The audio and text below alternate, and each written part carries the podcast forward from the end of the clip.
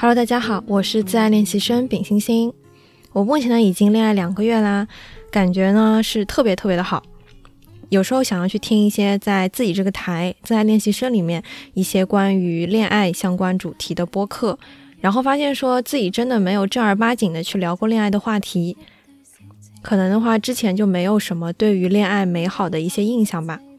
不过呢，在这两个月里面，我算是明白了说什么是成熟且健康的恋爱。它是不会让你感觉到内耗的，会让你觉得说自己眼光真的很好。同时呢，在面对一些最不堪的一面，比方说双方起冲突的时候呢，也是柔和的你喜欢的一种处理的方式。这些种种呢，都会让我明白说什么是一段好的恋爱关系。它就像湖水一样，可以踏实的去拥抱我，可以在我遇到外界任何声音的时候能够拖住我，我会觉得非常的心安。那今天呢，就跟大家分享一下我这两个月里面在恋爱方面的一些感悟，以及说成熟且健康的恋爱究竟是什么样子的呢？和大家去小小的介绍一下吧。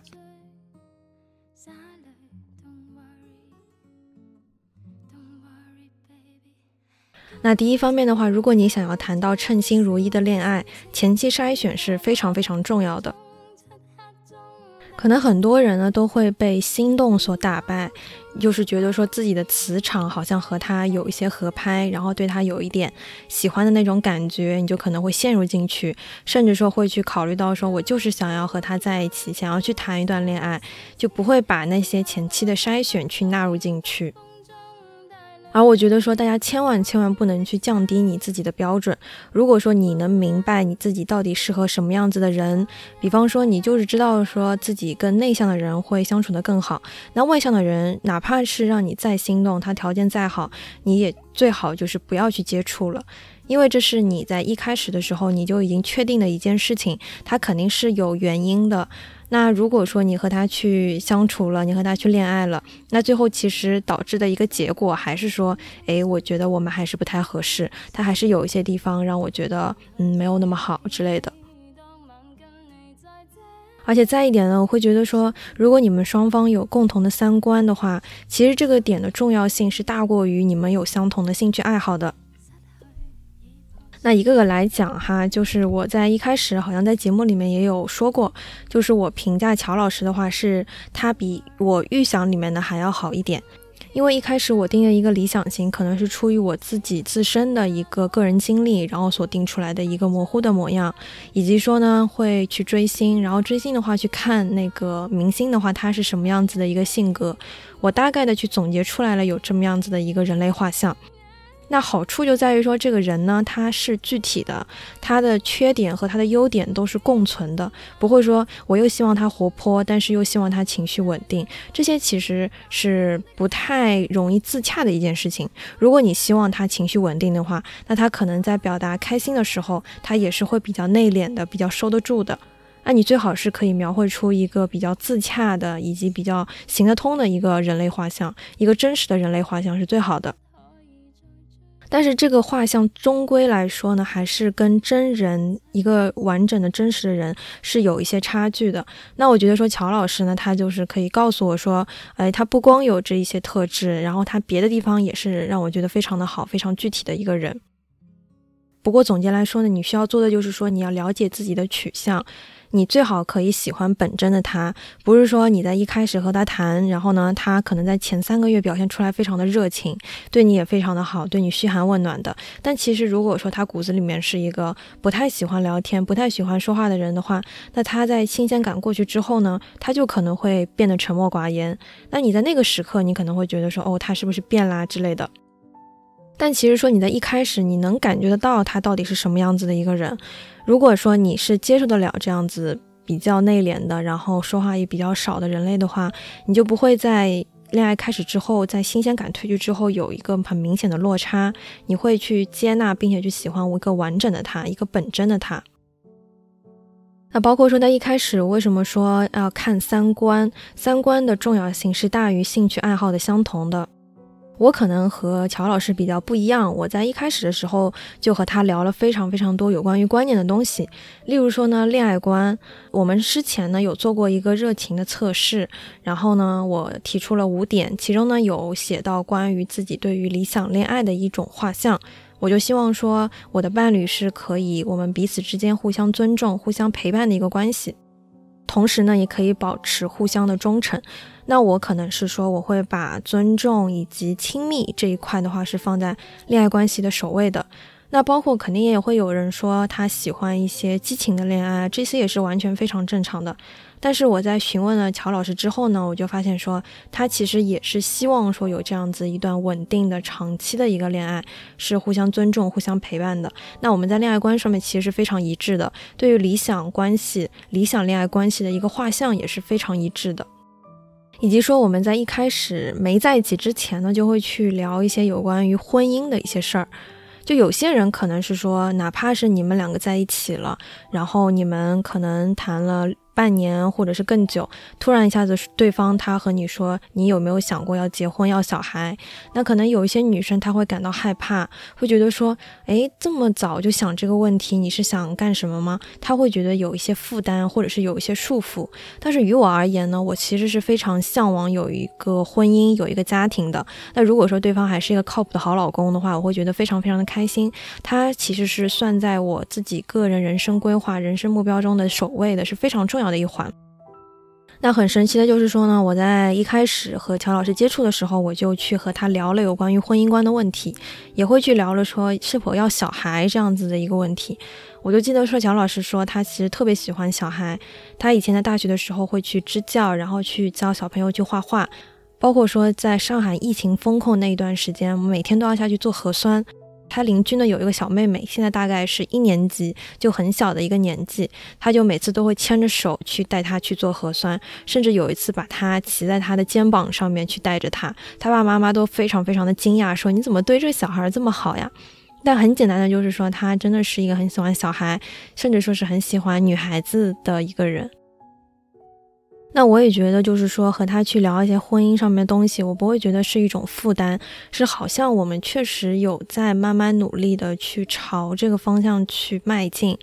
也会去让未来的这样子的一个家庭的画像变得更加的清晰。我会觉得说，我们一起去构建这样子的一个模样是非常让人觉得幸福的事情。那这是我们双方之间，因为三观都比较合，所以我们可以聊得这么愉快。那如果说你是一个其实有点不婚主义的，有点不是很想要小孩的话，这些有时候会变成一种冒犯的行为。那这个时候也是需要前期你去做沟通以及做筛选的。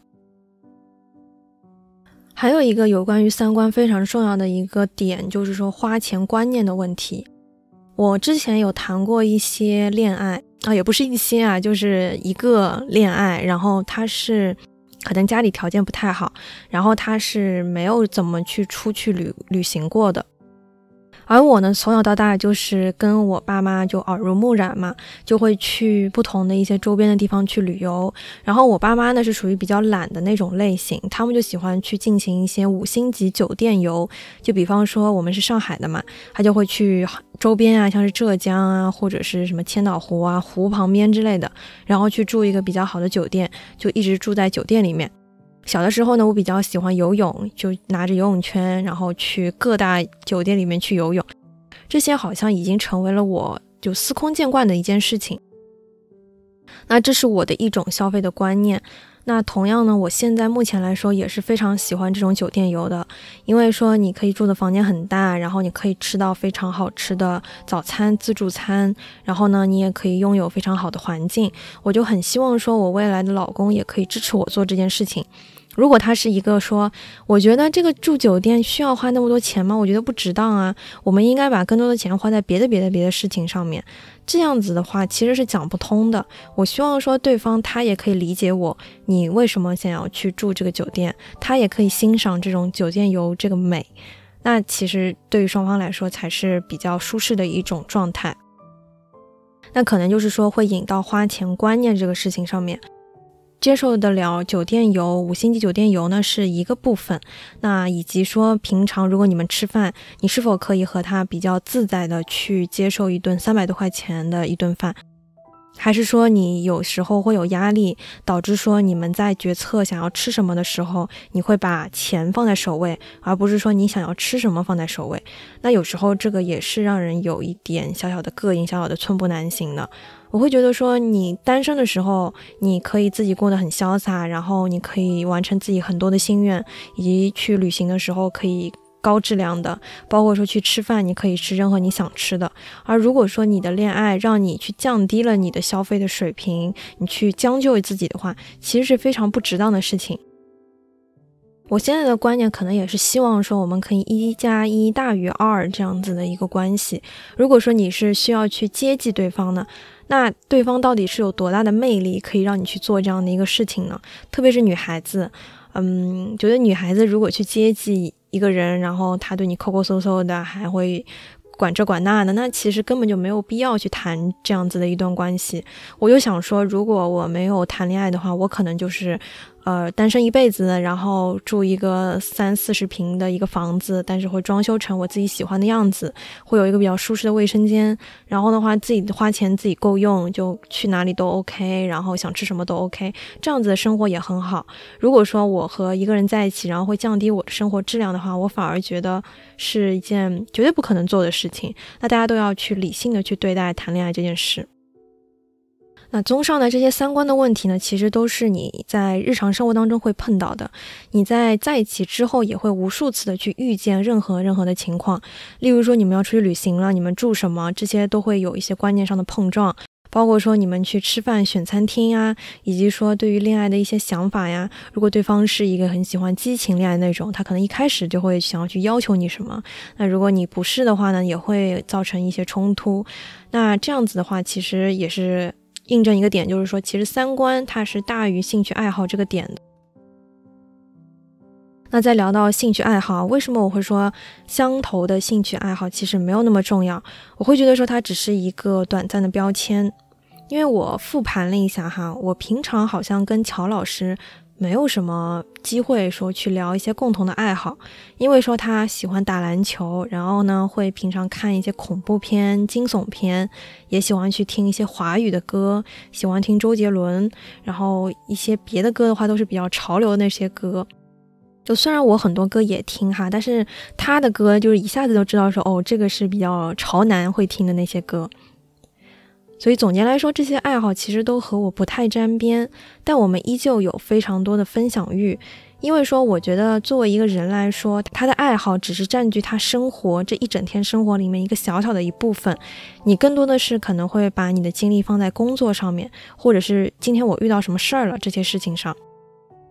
例如说，我今天从早一开始呢就去工作了，然后下班之后回家，可能呢会去再投一点简历之类的，就完全被工作所占满的。我的一些爱好，比如说我想要去做一些手工啊，去看个电影啊，然后说去逛公园啊，这些事情，它其实真的只是占我生活中比较小的一部分。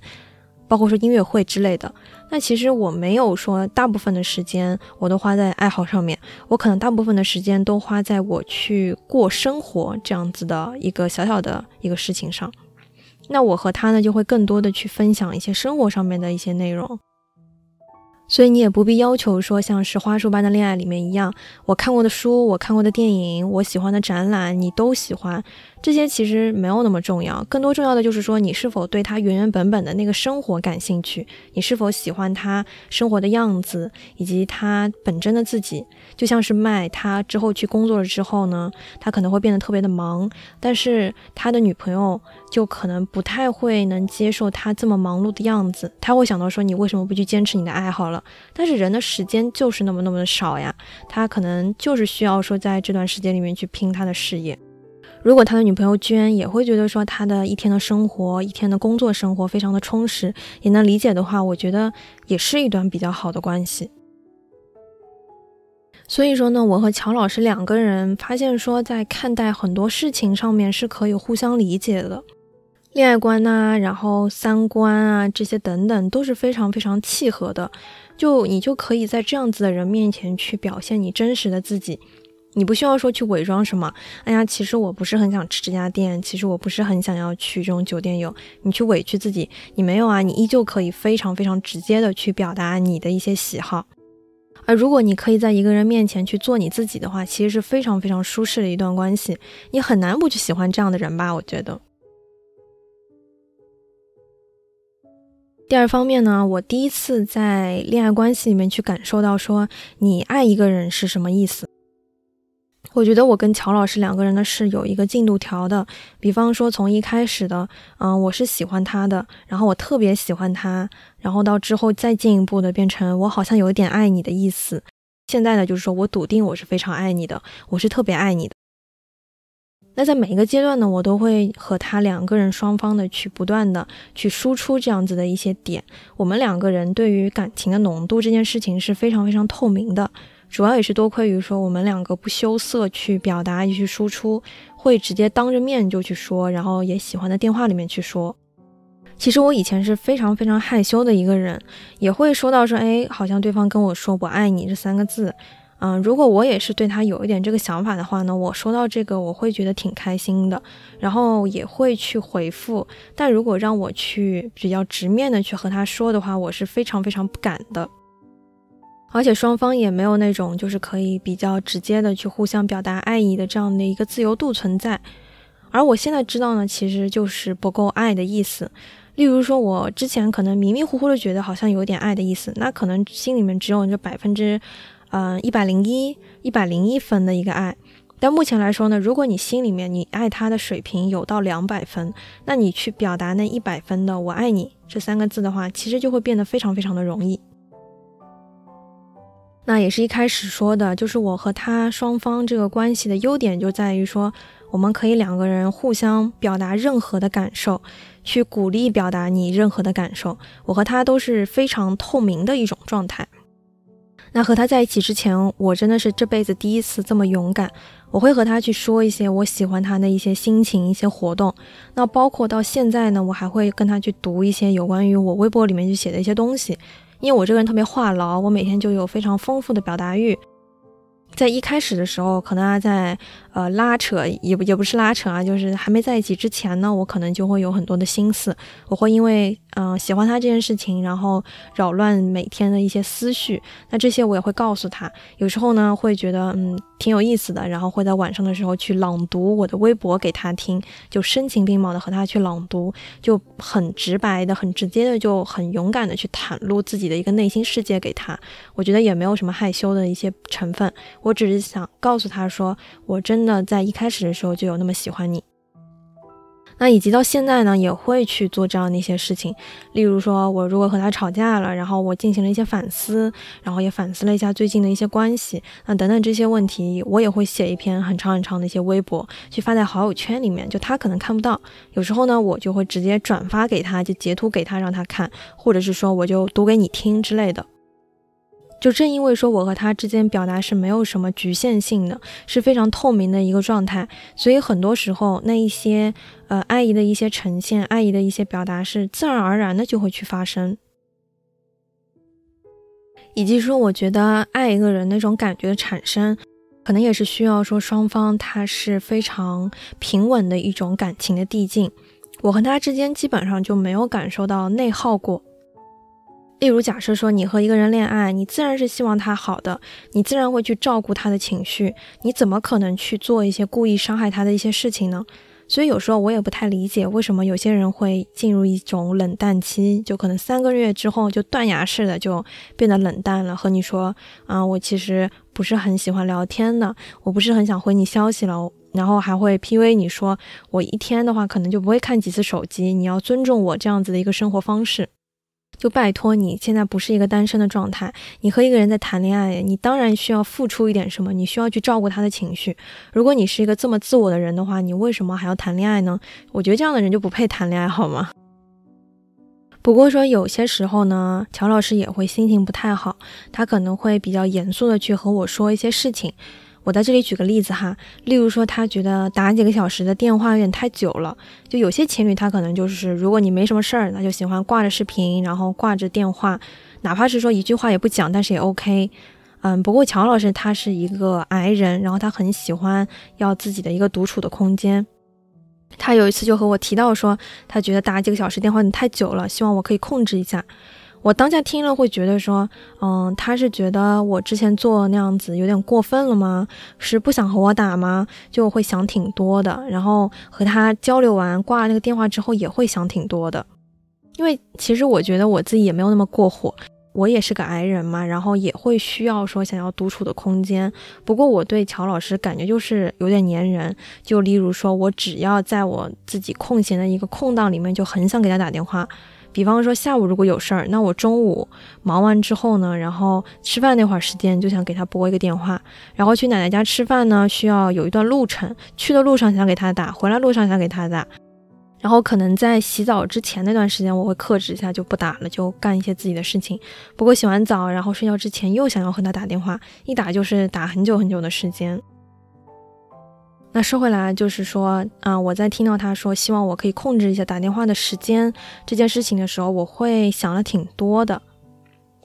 但乔老师他这个人非常神奇，他虽然是一个 T 人，他是一个逻辑人，但他可以感知到我的不开心，他知道说我可能会内耗进去，然后呢，他就会主动的去联系我，就又给我打一个电话。哪怕是说之前可能我已经跟他说晚安了，然后我以为他已经睡觉了，但是他就会呃打一个两个电话，然后去来安抚我，和我解释说其实他自己也有点离不开和我打电话这件事情，就有点前后矛盾。不过他就会很妥善的就把这件事情给解决，后会和我解释说，其实是他刚刚的时候会因为别的事情，然后心情有点不太好，不是因为说不想和我打电话，而是可能只是当时当下他有一点心情不好。他也会和我非常坦然的解释说，其实他也很喜欢和我打电话，然后他甚至有点发现说他离不开我的一个电话了。那之后呢，我就是放飞自我了，我还是想什么时候打的时候，就什么时候给他打。不过我也会去控制那个时长，就我会去拉长我自己和自己独处的一个时间。不过说，如果我真的很想和他打的话，我还是会拨一个电话过去，以及也会去询问一下他是否有这个时间去接这个电话。那总而言之呢，我和他就从来没有出现过一些内耗或者是猜忌。跟对方呢都会非常好的去解决一些问题，我甚至说有在因为一件事情然后惹他不开心了嘛，给他写过一个一千六百字的长文，去解释说我做这件事情的动机逻辑是什么，不是他想的那个样子，我希望他别误会我，然后想要去，我是心里面是想要对他好的。那解释完这一通的时候已经非常晚的时间了，不过我们双方都不会把一些不开心的事情去留到第二天，我也会非常努力的去解决这个问题。刚说这个也不是说我去推卸一些责任，而是说我希望他可以知道我的一个真实心境是什么，可以让他比较理解我心情的一个想法，我的一个逻辑动机，然后告诉他，其实我不是一个特别自我的人，我是还是站在你的角度去思考的。嗯，这些的话可能会让他心里面好受一点。那我觉得我们双方都是会去妥善的去处理一些很多事情，然后去很坦然的、很坦白的去告诉对方我心情是什么样的，我做这件事情是为什么。如果说你真的是一个非常自私的人，你完全站在你自己的角度去思考的话，那其实也没有必要去谈这个恋爱。那我和他基本上也是建立起了这样子的一个信任，我知道说他其实不会去做那样子的事情，所以我也非常愿意去倾听说他的一个理由是什么。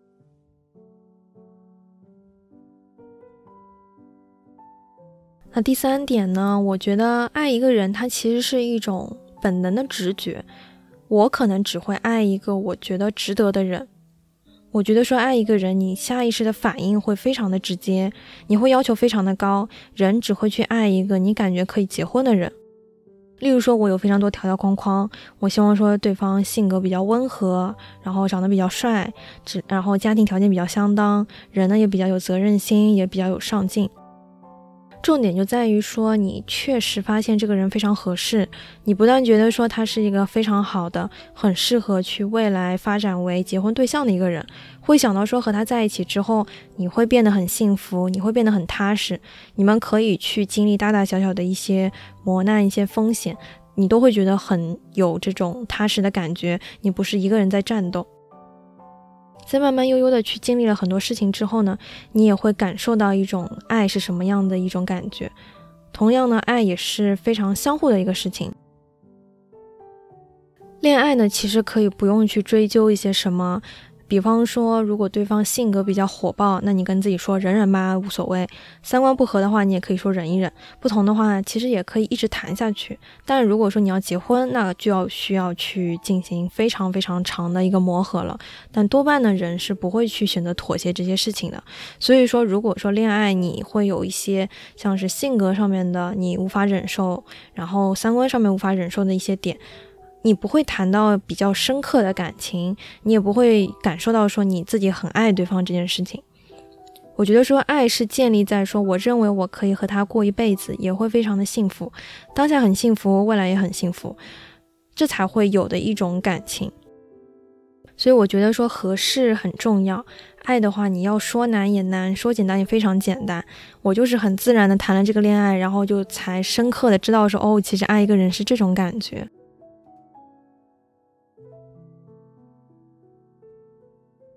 那第三部分呢？我觉得乔老师他可以帮助我去思考到很多生活上面的一些问题，他可以引导我去找到一些问题的症结部分。我觉得引导是一个非常非常强大的本领。我爸爸呢，他也有，他可以不断的去询问我对于这件事情的感受是什么，就慢慢引导我去讲出我自己非常真实的一些内心想法。我觉得在这样的引导之下，我也会觉得有收获，也会觉得很开心。那我最近领悟到一个什么点呢？就也是说是乔老师他给到我的一些灵感哈。就我最近呢要过生日了，然后他会问我说你想要什么样子的礼物？我就发现说我其实没有什么想要的，我就对物质非常的淡薄。我收到一些贵重的一些礼物，我也不会有一些心情的非常大的波澜之类的。然后我就开始思考说，我为什么会对物质感到淡薄呢？我不爱收礼物是什么原因呢？我就在和乔老师的一些相处，然后和他交流当中呢，我就发现说，诶，这是不是因为说我小时候，其实在我妈妈那里，她会送我很多的礼物，很多的项链啊，然后一些平板电脑啊之类的。但收到这些的时候，我不会很开心，因为我会觉得说，我妈妈她只能给到我一些物质上面的支持，别的话她是不能满足我的。我会觉得说，她这是否是她表达爱的一种唯一的方式，甚至说是否是她自己内心当中的一种补偿的机制？她觉得说，她给我花了很多的钱，就是说明她是爱我的，她对我没有什么亏欠。我会觉得，哎，你花这个钱，你给到这些东西，她是很容易得到的呀。但是我内心当中，我并不想要得到这些东西。那包括说前段时间看到一个理论，就是说你爱对方的一种方式，就是你希望对方来爱你的一种方式。那刚刚那种，就如果说你得到很多的钱，你得到很多的礼物，这样子的爱的方式，不是我特别想要的。我想要的可能是说，对方他会，嗯，在平常的时间里面去很细心的去对待我，然后送我礼物的话，我一直希望说可以送一些有意义的礼物。我其实也是非常希望可以收到同样的一个心意。就以前初高中的时候，会送给喜欢的男生，像是说什么手账呀，然后写了很多字，写了很多内容的一些手账，有些心意的东西，我会觉得特别的感动，这是我想要的一个东西。但我觉得很后悔的一点就是，我给别人写，然后我送给别人了，我都没有留档，然后也都是写给对方的。我就会觉得说，我自己收到一些什么呢？对方可能他如果是一个很喜欢物质的人，那我是否送他一个比较贵重的礼物，反而更让他感动呢？而且基本上送出这些东西之后，也没有收到什么反馈。但我确确实实的也是非常希望可以去收到这些有心意的东西。或者是说呢，我平常呢，可能呃花钱部分的话呢，也是比较节约的，就不会大手大脚去花钱。嗯，不过在一些贵重物品上面，我还是比较大方那种啊。但是有一些，嗯，例如说我觉得可以但没必要的东西，有时候会舍不得买给自己。例如说在去年生日的时候，我们是需要和我的一堆高中同学，呃，小群的人一起出去吃饭的。然后大家就在想到底买什么样子的蛋糕呢？我就在网上面去做攻略。然后上海呢是有非常多一些很漂亮的街道，很漂亮的咖啡馆。那些咖啡馆呢不单会做一些小小的蛋糕，它同样也会去接受一些预定，就是一些六寸的一些小蛋糕的预定。有时候呢看到网上面拍的那些小红书的照片，会觉得特别漂亮。但一个蛋糕，一个小小蛋糕就要三百多块钱，有时候就刷到后面就会想说，自己过一个生日有必要去买一个三百多的蛋糕去吃吗？感觉不太划算呢。但又会在想啊，其实这个生日也是非常有纪念意义的一天，我应该要对自己好一点吧。不过之后呢，也没有下定决心去买这样子的一个贵的蛋糕。但说实话，我其实内心之中还是想要去试试看的。这个东西其实比那一些贵重的、一些漂亮的礼物还要更加打动我，因为这是我想要去尝试的一个东西。我不舍得买给自己的一个东西，它可能没有那么那么的贵重，但是这对于我来说是有纪念意义的，就是它比我自己预想的，我对自己好的那个圈子里面还要再扩大那么一点点。如果说有个人可以迈出这样一步的话，我会觉得非常非常的开心，他帮我圆梦了，就这样子的一个心情。那这一些呢，其实都是我在和乔老师去交流的时候去获得的一些引导，以及思考到的一些生活上面的问题。感觉说两个矮人的话，他们更喜欢去聊到一些深层次的内容，他会去引导对方去找到一些问题的症结，然后也会好奇说这些问题的呃具体原因是什么，我们就会聊得非常的深刻。深刻呢，就是我自己做节目的一个很大的动力源泉。我会觉得说，哎，乔老师他可以点出我这些点，那这些都是我节目做节目的一个素材，我也觉得非常的好。那第四部分的话，我也是第一次谈到说，两个非常温和的人，情绪稳定的人，他碰到分歧是怎么样去进行处理的。我就发现说，嗯，两个超温和的人碰到这些事情的时候，也是非常柔和的去处理这些内容。前段时间发生一件事情哈，就是说我们两个人呢去吃麦当劳，然后在麦当劳去点餐的时候呢，他就看到橱窗里面有放那种儿童套餐送的礼物是史迪仔。于是呢，他就说他想要买这个儿童套餐。那我肯定下意识的说，哎，你很喜欢史迪仔吗？他又说，哎，我蛮喜欢的呀。然后我就还会问他说，你真的很喜欢吗？就随口的去聊聊天，然后去问问他这些。不过呢，他就突然一下子变得有一点不开心，有一点不耐烦。包括说在点餐的时候，我去下意识的去看一些抖音的券，去看一些大众点评，看看有没有什么划算的套餐，然后他就会和我讲说直接买就可以了，嗯，就会觉得说他有一点点，就一点点的不耐烦。可能对于那一些嗯脾气比较暴的人来说，这些根本就不算什么，但对他来说，我是可以感受到一点点的。然后呢，我们坐到位子上面之后，他要准备去拿餐了，拿完之后回来呢，就不是很。讲话，他就会刷手机，然后去刷一些无关痛痒的东西。我问他说：“你怎么了？你是有点不开心吗？”他就跟我说很多遍：“我没什么呀，挺好的呀之类的。”但听到他这一些语调的时候，就不像平常那样嘛，因为他平常对我可热情了，他会跟我聊天，然后会跟我点肢体接触之类的。但是在那一次，他就是就晾着我的感觉，然后比较礼貌的、有分寸感的去和我说那些，我就一下子觉得不对劲。但如果说我问他你哪里不对劲，他又会比较犹豫的，然后跟我说没什么，又不承认。之后呢，我就觉得特别委屈，然后呢，就越想越委屈。吃汉堡也觉得就没那么好吃了，寡淡无味。于是呢，就一下子委屈的就哭了。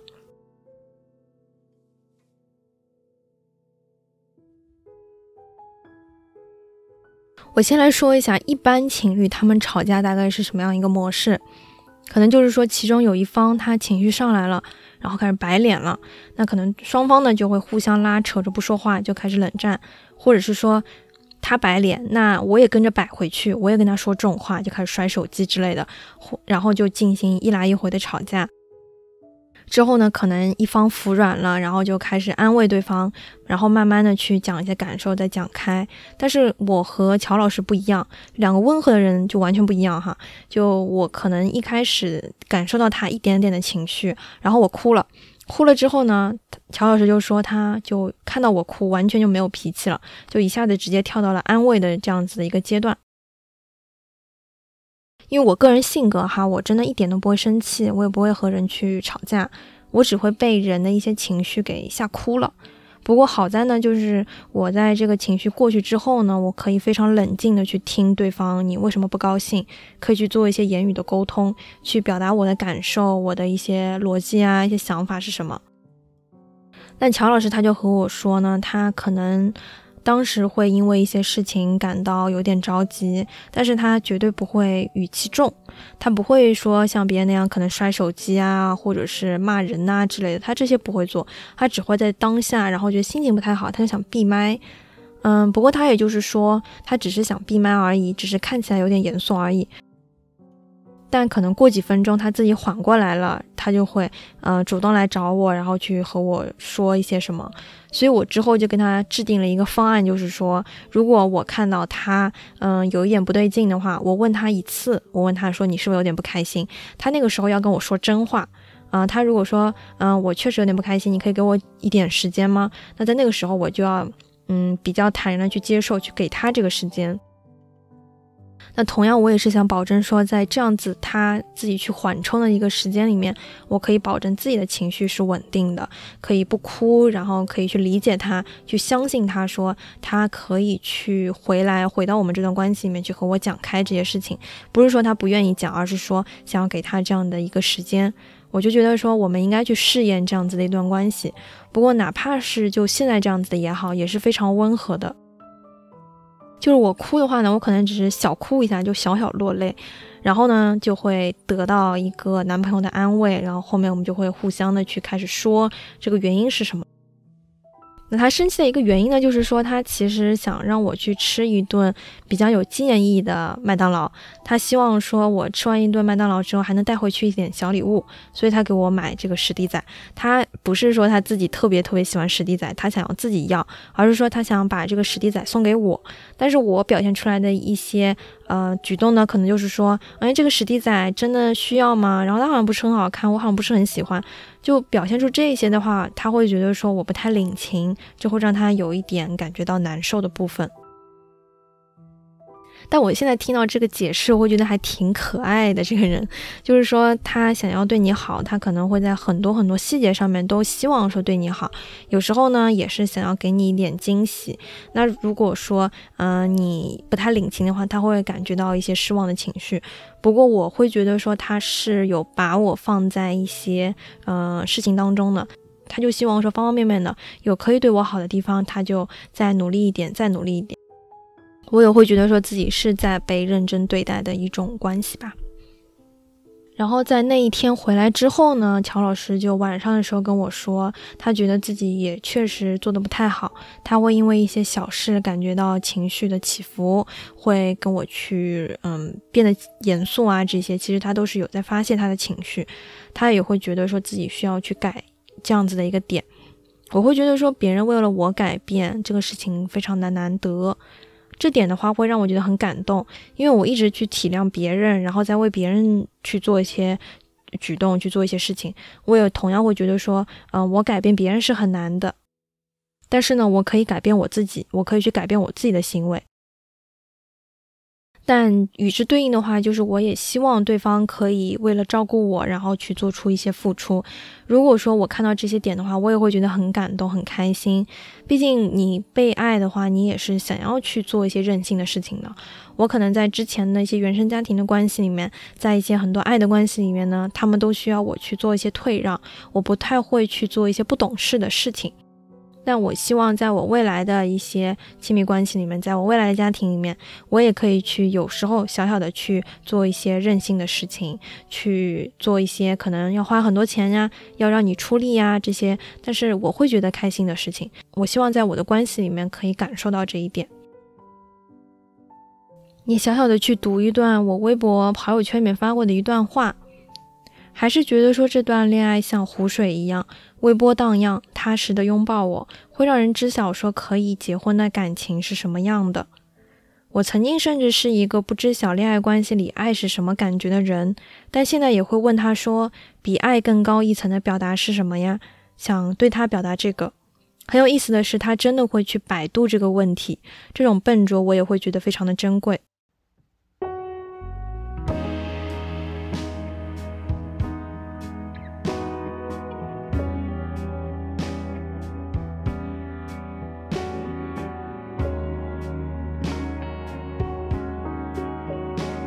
那本期节目就到这里啦。第一次尝试可以录的时间比较长了一些，也希望大家可以喜欢。恋爱呢，不同于学习和工作，工作和学习是不可以不干的，但是恋爱呢是没有必要谈的。也正因为如此，你更应该去擦亮眼睛，你去高标准的去找对象，这样你才可以收获到恋爱的最大的幸福感。在这里插播一条哈，因为在练习生马上突破一万粉丝啦，所以呢想做一期万粉的特辑特别节目。那在这里呢，想要和大家去收集一些想问我的一些问题，进行一个 Q&A 的回答，或者是你任何的你生活中的一些困惑，以及想对我说的话都可以。我会在这期节目的 show notes 里面呢去贴上一个二维码的图片，你可以进行扫码填写。真的非常非常感谢大家的陪伴，以及说希望大家可以踊跃的去给到我一些反馈和回复哦。